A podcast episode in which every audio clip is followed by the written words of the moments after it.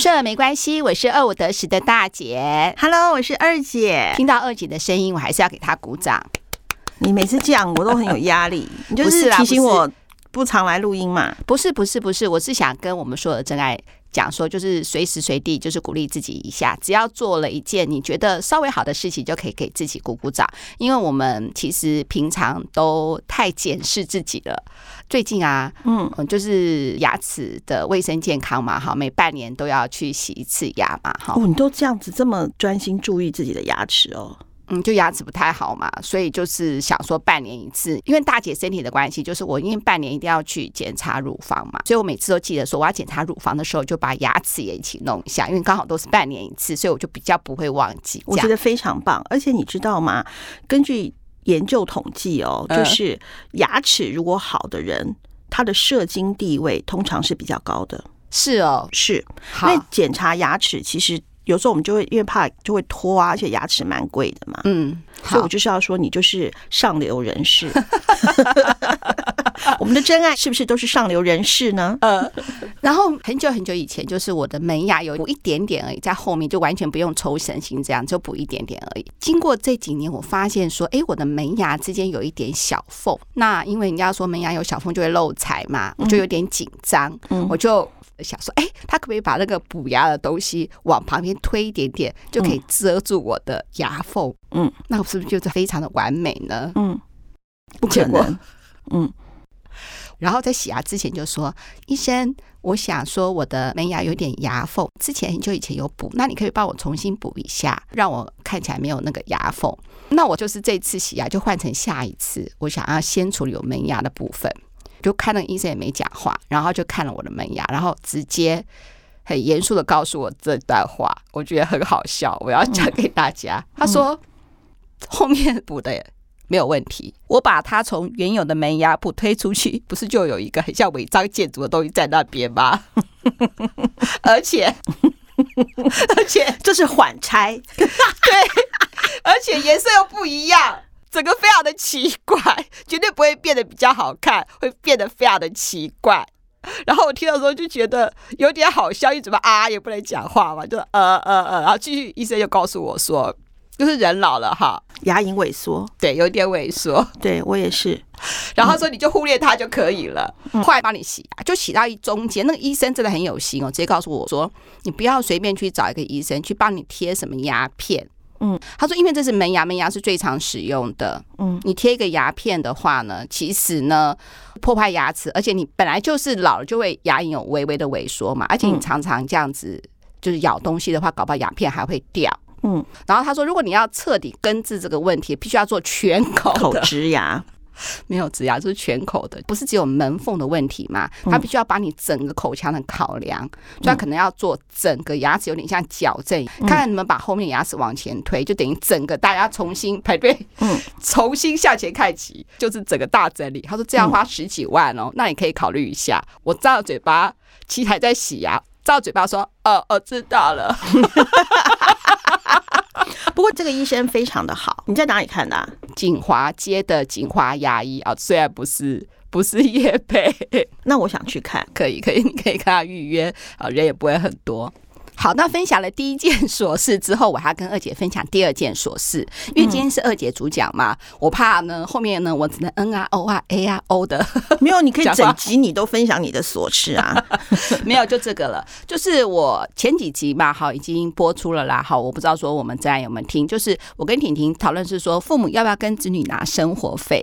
小孩跟家庭还有父母之间的那个经济观的时候，提到一个，我想问问看二姐的想法。嗯，就是我有一个朋友呢，他的他是儿子，他生了儿子，呃，刚入社会嘛，我们这个年纪大概小孩就差不多要刚入社会了。那一个月薪水是三万八千多块，嗯，然后呢，知道他的薪水，他就帮他儿子直接买一个储蓄保单，一个月要一万多块，叫他儿子缴。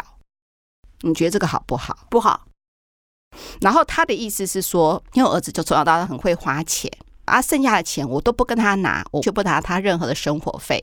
好，他就这样子存，那存了以后也可以变成就结婚基金啊，或者是买房基金。好了，哈，好，反正就是日后会有一笔钱的规划，就是一万多块，让他每个月就是储蓄保险，就这样子保。那呃，那他当然儿子会不够吧，因为儿子交女朋友会不够嘛。然后他就跟他儿子讲说：“哎，你可以像姐姐一样啊，姐姐不是都有带饭嘛，带便当嘛，你就带饭带便当嘛。啊，或者是说，呃，你就去打工。后来他儿子就选择打工，因为男生有男生的交际啦，可能女生比较习惯好带便当，那男生可能男生要跟中午可能他有有社交好之类的。我我自己把他脑补起来哈，他小孩就打工，然后他呢。”反而是很沾沾自喜的跟我们讲，好，不是沾沾自喜，就是觉得自己小孩很好就对了，也很骄傲吧。我不要说沾沾自喜，用这么比较负面的词，然后觉得这样很好，然后就可以就是好好的存钱。然后后来呢，他小孩也就是做一段时间就加薪了，好，加薪现在变四万二。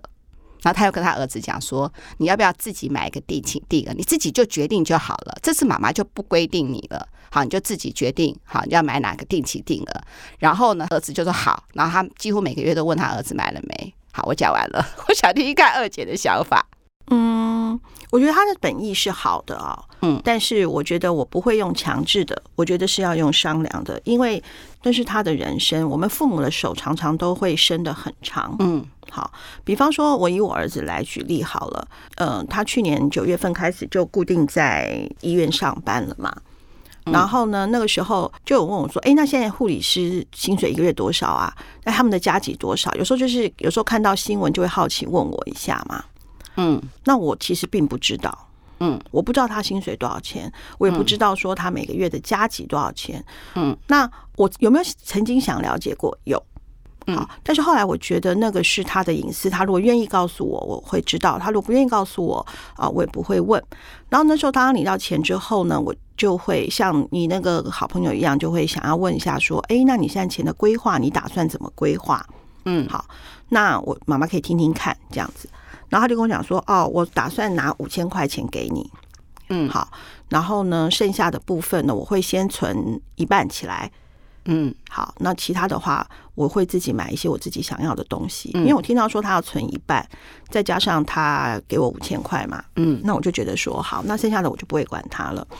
那后来呢，最近呢，我就问他说，哎，那你存一半有有什么有什么小好的结果了吗？因为我那天看到他买了两件衣服，就有点小担心。他就说，我说那有可能过年的时候可以拿十万块钱出来定存吗？他就说，他马上就说。OK 啊，好，那我就代表说他前面的这个部分他确实都有做到。那他说干嘛定存？我说其实这种就是有一点心理暗示。当你存了这定存十万块，我说确实不高，但是它会是一个很快的一个心理暗示，你会觉得自己很有钱，嗯，觉得哦，我是有钱人了。然后呢，好。然后呢，后来我就问他说：“那你其他的？”他说：“那我接下来我说这是你理财的第一个里程碑，你如果达到的话，嗯，那第二个呢，我会建议你买一张股票，嗯，好。然后呢，他说为什么要买股票？我说因为股票的话，我们大概选择金融股三万多块钱的。那你如果又可以买一张股票的话，在你睡觉的时候呢，这张股票呢也是在帮你赚钱的，嗯。我说你慢慢慢慢一点一点一点的，呃，去。”去实现你理财的小梦想，你就会觉得自己很有成就感。那也因为如此，那我当然也有观察他，因为他的宿舍的状况并不好嘛。嗯，好。那但是如果你去外面比较舒服的话，大概就是一万多块。嗯，好，我就看看说他他已经住快半年了嘛，有没有想要搬走的打算？嗯，那我就发现说他完全没有。嗯，好，因为他要达成他存一半的那个。梦想，就他可以可以吃苦耐劳，就是对钱的部分呃看重，呃、的这个部分，因为他想要做这件事情，他就势必要牺牲。嗯，那诶，他就牺牲他不是那么舒适的住房的那个。那后来我就问他说：“那你吃饭呢？因为他们在山上嘛。”嗯，他就说：“我就吃医院的。”嗯，医院的便当当然就大家也知道嘛，并不是那么的好吃。嗯。他说没有啊，我跟我自己讲说，这是免费的，这是免费的，这是免费的，嗯，所以他就是可以吃苦耐劳嘛。那我那个朋友是，你听听看啊，我想让你继续听下去。我就跟他讲说，哎，他是男生，你可以不要管那么细吧。嗯，好，我第一个反应是，他说哦没有，他说他姐姐大学毕业的时候就存了十万块了，这个十万块是从小到大，国高中的时候他就把他们就是各开了一个邮局的户头，就还给他们了，让他们自由运用嘛。结果呢，他的那个儿子就是花光光，里面户头没半毛，就姐姐呢就已经存了十万块了，他就完全不管他姐姐，他姐姐哦，每个月都给爸爸妈妈就是两千块，不多，因为他有打工，他大学就有打工嘛，他一直到现在，所以他那个时候就再也不管他姐姐了。嗯，也看到他姐姐有的时候呢，也会买一些名品哦，就是小包哈，就是名牌小包嘛。可是他都不会有任何对他姐姐在金钱观上面有任何的质疑，对他的儿子就会有。他为什么要这么做？他是因材施教，是不一样的。而且他发现，就是其实他有注意到，每一次他儿子大概接近月底的时候，都会跟爸爸拿钱，他就睁一只眼闭一只眼。但是拿钱就是要看人手短嘛，对不对？嗯，所以他就觉得说，我就是还是要坚持，因为他说，如果说他现在加了薪嘛，如果不管他的话，他就是还是都是没有，因为他每个月都会跟他爸伸手，因为就是有女朋友嘛，然后基本上爸爸都会还是会资助小孩嘛，就一千两千这样子啊。她当然也会跟她老公说，你就不要给他钱，然后她老公说啊，还好啦，一千两千嘛，就月底应个急嘛。而且她老公反而会跟她讲说，你不是每个月都已经叫他存一万了吗？其实他也觉得。两条线这样子，嗯，我觉得每一个家庭啊，也不能说他对他错，他好他不不好，因为我们只是听到这个片段嘛，嗯，他可能一定有他有他这样子的举动，一定有他的考量，嗯，那我觉得每一个孩子都不一样，好，那后来呢，我就叫跟我儿子讲说，他可以存一个定期定额，那他就问我说多少呢？我说，咦，你目前嘛觉得是三千，他问我说为什么三千？我说因为三千你不容易停，你五千有可能会停掉。那定期定额的话，三千是，嗯，三千块钱的话，你常常不知不觉你就存下来了。然后那他就叫我帮他找嘛，那我就帮他找了一个。那他就也有他的朋友说啊，这个好像没有那么好。那我就跟他讲说，其实没有一个投资理财是完美无缺的，是看你到底适不适合你。那你为什么会跟呃保险公司买呢？是因为你买了这个之后，你顺便会有一个寿险。嗯，那因为你保险是受到诸多限制的，嗯，因为他小时候的关系嘛，嗯，所以说我说你刚好有这样子的一个寿险，就等于说你虽然因为是理财，但是你多了这个，我说可能你的朋友就不需要，因为他们买保险是很容易的事情，嗯，那这是我们考量的点不一样。我说当然你可以自己想，那后来还他又上上个月吧，他就去存了这个三千块嘛，所以我觉得到目前为止，他整个的理财是让我还蛮放心的。至于我女儿的话，我就比较没有去了解。说我知道她有存，那到底怎么存？这个我就没有去了解了。嗯，其实我听起来你们两个，嗯、你跟我朋友是属于同样的，嗯，只是他有你有过程，然后他没有过程啊。好，那他可能是因为。可能他是小孩子嘛，男生可能个性不一样，可能他可能比较皮吧。你跟他讲说鼓励他做，但他不不见得会听。那可能是你的小孩儿子也比较信任你，愿意就是采纳妈妈的意见。可是就是我们父母都会对自己的小孩的，就是金钱观其实是非常有警觉性的，尤其是我们呃。我们这一代人大部分都会后悔自己没有理财。对，其实我觉得哈，嗯，也不能这样讲。我们这一代的人呢，当初也没有那么多理财的工具，嗯啊，基本上你要开证券户啊，开什么户啊，其实好像也不是那么容易。而且我们也会听到，就是说只有股票的话，大家都会害怕。因为都会有什么血本无归啊、倾家荡产的那些案例嘛，哈、嗯。那现在的人真的比较幸幸福啦，不管零股啊，或者是说基金啊，可以买的东西，或是储蓄保险，真的买的东西真的非常非常的多。所以我也不能是说我们以前就不好，我觉得是说时代真的是改变，然后也希望我们的孩子能够多接受呃。多接触一些理财的那个观念，所以说呢，如果以后我们再分享有关理财的 的内容的话呢，请那希望那集流量不要太低，也希望我们的真爱能够听一听。人要生活，怎么可能不需要钱嘛？对不对？有时候钱真的会影响我们整个家庭哦，嗯，甚至影响一个人的人生。嗯，那今天呢，二姐要分享什么呢？我要好好听一下。我今天想要讲一个事情，叫做公平。嗯，好，我为什么会想要讲公平呢？应该是这样子讲哈，我从今年一月一号开始哦，我就参加了我们教会的清晨马纳。嗯，就是早上七点半。什么是玛纳呢？就是那个上帝赐的灵粮。就是那时候摩西带着他的以色列人出埃及嘛，然后呢，到旷野的时候，他们没有东西可以吃，所以每天早上上帝就会降下玛纳来给他们吃啊。嗯，所以我们就把它誉为就是上帝的灵粮。它是早上七点半开始。好，所以说你大概七点就要起床。差不多七最慢七点十五，我一定会起床。嗯嗯嗯。好，然后清晨玛纳它是为期一年。好，那那时候我就有参加，因为其实我在之前其实已经有开始读经，但是我是线上的，就是那个每天读圣经，什么一天一章，生命发光，那个是 Line 里面的。嗯，我就有读那个，可是有的时候我就觉得。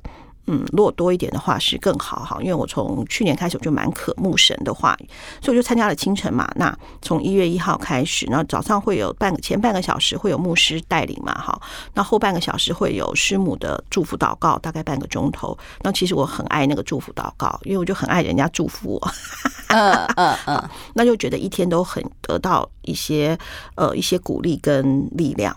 那就我们大概在上上礼拜的时候就读到呃，我们是读蛮多的，就是读。马太福音跟那个创世纪还有诗篇，好，我们是同时读三个。呃，我觉得圣经里头，如果说就算是你不是信基督教，我都蛮鼓励大家去看箴言跟诗篇的。像那个箴言里面，我都觉得有几句话，其实大家一定听过，什么喜乐的心乃是良药，忧伤的灵使骨枯干。他鼓励人要有喜乐嘛，嗯嗯，好，或者是良言如同蜂房，使心觉甘甜，使骨得医治。他就鼓励我们要讲好话，这都是箴言里头的。嗯，好。那有一个话我还把它抄起来，可以跟大姐分享，叫做“不轻易发怒的胜过勇士，制服己心的强如取城”。就是我们如果要是能够克制自己的心话，跟比跟攻打一座城还那个，我我这句话常常在提醒我自己，因为我还是我觉得我的情绪控管还是。有问题，哎，但是知道上次那个顺子啊，跟我们一个合作的厂商讲说，嗯，大姐已经很急了，二姐呢更真性情。好，就是讲说真言里面，有时候我在读这个真言的时候，因为刚好那个我每日读圣经一天一章，那个刚好现在在读真言，就等于说我大概同步进行有一些章节，它里头就讲到一个在马太福音里头，他就讲到耶稣在举了一个例子啊，当然他这个例子并不是在讲公平，但是我觉得我就马上有一些的联想，他就说。就是有一个园主呢，他有一个葡萄园，嗯，然后他早上六点的时候呢，他就去招募一批工人，嗯，他九点的时候又招募了一批，嗯，十二点的时候又招募一批。不论是六点、九点、十二点招募工人的时候，他都会跟他说：“我每天会给你一钱银子，就你做这一天有一钱银子。”嗯，到了呢，他是不是六点找了一个，九点找了一个，十二点找了一个？哎，他到到下午三点的时候，他又找了一个一批人来。嗯，那后来他就发现路上还是有人。他五点的时候，他又招募了一批人来。嗯，但是到六点的时候就结束了。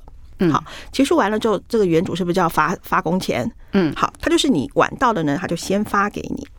他就发了五点的那个，他也给一钱银子。可是他做的比较短呢、啊。对，好，六点的人就来讲了。可是我做了一整天是一钱银子，你为什么给他也是一钱银子？嗯，好，那那个原主就跟他讲说。你一开始来工作的时候，我是不是就告诉你六点做到几点是一钱银子？你当时是不是答应我了？对。那我给五点到六点一钱银子，你怎么可以来管我呢？对，这是我跟他之间的。但是我们会不会就会讲这个？那当然，上帝有他的比喻，这个部分我就晚一点再讲。嗯，好，我们是不是就会马上就会兴起你不公平？对。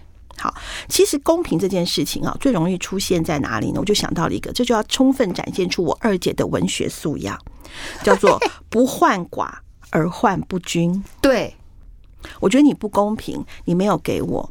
其实这个东西呢，就刚好也会让我多一点的联想啊，就是因为我自己是老板嘛啊，嗯，公司有一个不可以揭开的潘朵拉的盒子，嗯，是什么？年终奖金还有薪水，对。好，为什么？因为大家都认为说，凭什么我付出比较多，领的比较少？嗯。可是当时你跟我讲的薪水，不是我们两个讲定的吗？嗯，不是吗？是吗？对不对？对。那你如果觉得不公平，你可以提出来，而不是埋怨我为什么给别人比较多啊？嗯嗯嗯，对不对？就是一个，就是就是，其实你觉得这个公平啊，到底这个衡量的标准在谁的身上？嗯，在老板的身上，其实公司的公平在老板的身上。嗯，好，因为你今天你人定都是看到自己付出的比较多嘛。我也是啊，我觉得我的妈呀，我付出这么多，你怎么可以这样对我？或者在感情上，你凭什么背叛我？我对你这么好，嗯，你凭什么背叛我？好，对这个呢，就让我又想到了。你看，我觉得我真的是博学多闻，想到了除了可以讲。文学造诣之外，我现在要讲一出剧，叫做《琅琊榜》。《琅琊榜》呃，《琅琊榜》里面呢有一个主角，当然是胡歌嘛。嗯，胡歌他，我不晓得大家我们的真爱有没有看过《琅琊榜》？《琅琊榜》就是胡歌要去复仇就对了啦。嗯，好，他去复仇，然后呢里头呢就有一个，他就利用了一个人。其实这个人对胡歌非常非常的好。嗯，好，然后呢？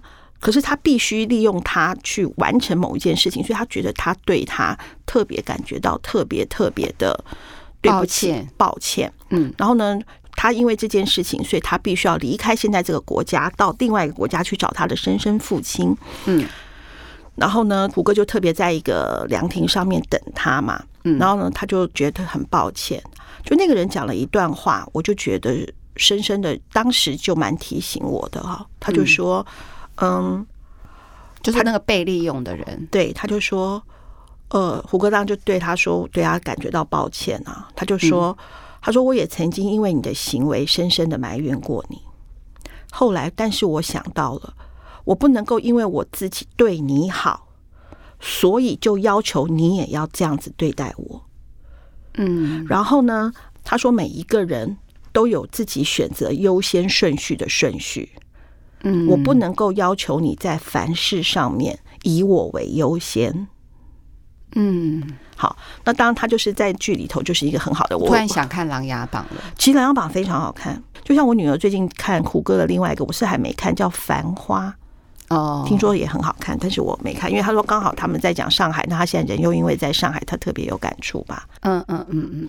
那我的意思就是说，其实我们人常就会觉得说，我要公平，你如果不公平对我，我们通常第一个会生气。嗯，我觉得这很正常，我我我也会这样想啊。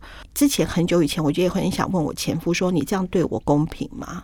嗯，你怎么可以这样对我呢？嗯，或者是对我生命中的那一根刺讲说，你怎么可以这样子？你这个人怎么忘恩负义、过河拆桥？你怎么这么怎么可以这么不公平的对我？对，好，我觉得人面临到不公平的时候，会特别特别的生气，会生气，而且会觉得很多情绪就会上来。对啊，尤其是在工作上，我如果工作上会，我记得我那个时候公司草创初期嘛，哈，然后老板就说今年就没有年终奖金，就一人发一个红包。嗯，可是当我知道我拿的一万块红包，就另外一个部门也拿一万块的红包的时候，其实我心里头是不高兴的。我觉得不是应该不一样吗？比如说我一万，他应该八千，他怎么他凭什么拿的跟我一样？我真的会这样子想，哎。然后我就很多很多情绪，甚至呢，我想退还这个红包，我情绪大到这样子哦。嗯，不管怎么样，这个红包也算是论功行赏嘛。如果老板看不到说我额外为公司的付出，我就想退还这个红包，哎，但是因为后来没退啦，因为那时候在过年嘛，只是气氛也不能变得那么僵嘛。但是我到现在已经大概十几年了吧，你看我都还记得这件事情。呃，我觉得人被不公平对待的时候啊，那个心里头的愤怒跟受伤啊，这是一定有的。嗯嗯，嗯，好，那如果是我的话，我现在的我啊，我会去问一下，说，哎，第一个当然是感谢嘛，就是说我拿到这红包很感谢公司在草创初期还有这份心。嗯，那老板，我可以请问一下，因为我。不小心知道了谁的？其实我觉得啊，在公司啊，呃，这也是我最近啊，这当然有点跟公平不太像，但是我最近也遇到了一些事情啊，就是我们有在参加一些社团嘛，我们就说，哎，我听谁说啊？那个谁说？我听说，听谁说？谁说的？嗯，可是会不会是就是你自己说的？对，我知道你之前在节目里面有讲，对，好，就直接指名道姓可能会比较好一点。我觉得如果说你不指名道姓，那你就不要说。如果你不敢指名道姓，代表你有所顾忌，你就不要说。那如果说这件事情它真的是会造成你心里头的不公不公平感，或者被受伤，被就觉得老板怎么可以这样的话，那我都会鼓励我们的真爱，你再找一个时机，先先把自己的情绪荡下来。好，那我假设好，我举一个例子哈。这是草创初期嘛，就是主管就是一万块的红包好了。假设是财务长在发的时候，就说啊，因为草创初期嘛，因为今年公司也没有赚钱，所以老板就准备了一万块红包。好，你跟另外一个部门的主管各一份。他是这样讲了，嗯，然后讲了以后就是啊，不好意思，我不应该讲。好，我怎么把他的数字也讲出来了？他可能笑笑的觉得没有什么。那你觉得我要跑去跟老板讲说，财务长告诉我说。我跟另外那个人拿是一样的红包，我有个前提，他会想说啊，我怎么不好意思，我怎么可以讲出来？那你就千万不要跟别人讲说，你知道。你跟他都是一万块的红包，如果他有这样子讲，难道你要跟老板讲吗？我不会跟老板讲，我知道他一万块的红包，但是我想要知道一下，老板，你发年终奖金的标准的基准在哪里？我想知道一下。可是他就是说没有啊，今年就是没有年终奖金，所以就是一个红包。嗯，所以说是大家呃，所以那你红包你一定会有一个发放的基准嘛？比方说像我今年公司，当我们公司今年是有年终奖金，比方说我们公司没有赚钱。所以我发一个红包，我一定有一定有一个想法，说为什么我发红包的基本是多少钱？一定有。好，那因为我可以想象，我的老板会一定会跟我讲说，对啊，因为今年没有赚钱，所以才给你一万块的红包。在一个没有赚钱的情况下，是一个红包。好，你是主管，你是公司最重要的主管。事实上，我好像也有问他，但是我没有讲说另外一个主管是怎么样，所以我给你一万块。然后那，我要跟他讲说，哎，不对啊。怎么一万块？另外那个人也拿一万块啊？那就是对他来讲说，这个钱公司在没有赚钱的情况，这只是他的心意啊。对，他只是心意。嗯，可是对我们来说还是觉得不公平啊。公平这件事情，它很难去有一个呃衡量的标准。嗯，就是说每一个人公平是真的公平吗？嗯，可是我们有的时候，你说都要尽量讲谁说谁说，可是这个有时候谁说谁说，就是你无意之中听到的那句话，你把它放大了。对那个财务长来说，他可能觉得哎还好吧，就是个红包嘛。可是对我来说，我就是有很多评比的方式，我就不是这样子想啦。那你也不想要害到那个财务长嘛？那你去问的时候，他也没有给你一个百分之百答案。我觉得心里头还是会想，一定会想啊。你也没有办法跟他讲说，我听到了财务长讲了什么事。我觉得很多事情啊。再讲一个比喻好了，你说很多说不要说听谁说，直接把人事实地物说出来。我觉得就老板来说，真的很希望是这样。可是，在真正在职场上，因为我不是老板嘛，真的有发生过很多事情，是你没有办法跟老板讲说人事实地物发生了什么事情，直接跟他讲，好像断案一样，请老板断清楚哦。说难听点，你只能选择隐忍，那个不公平的情绪种子就会种在自己的心里，一定会。一定会的，而且今天，因为因为我相信每一个老板都希望他能够对处理事情上面的时候都能够公平的对待每一个员工。但是我必须要讲，就像我们的手指头，有哪一根手指头特别不重要或特别重要吗？它就是五根手指头，它才能够握成一个拳头。但是它一定有所长短，而且只要是人，人就是一个不完美嘛，所以说他一定会有亲疏远近。嗯，这个就是没有办法，这是为什么有些就会有职场上去告诉你要怎么样去跟你老板去应对，要怎么样去在你的职场上面能够更加的出色，他就必须要是如此。嗯。对啊，所以说在公平，所以我在讲说公平这件事情，它就是一个很难办到，因为每一个人心目中公平的那个天平都不一样。就像嗯，那个对，就像你刚刚大姐你说的，财务长说啊，他就他觉得这只是个红包，是个小事，可是对你来说是个大事。对，对啊，就是每一个人在乎 care 的点不太一样。嗯，那你怎么能够去要求每一个人跟你在乎的都一样呢？嗯，所以我们只能够就是当我们遇到很不公平的事情的时候，就要像我刚刚讲的，不轻易发怒的胜过勇士，制服己心的强如取成，很难。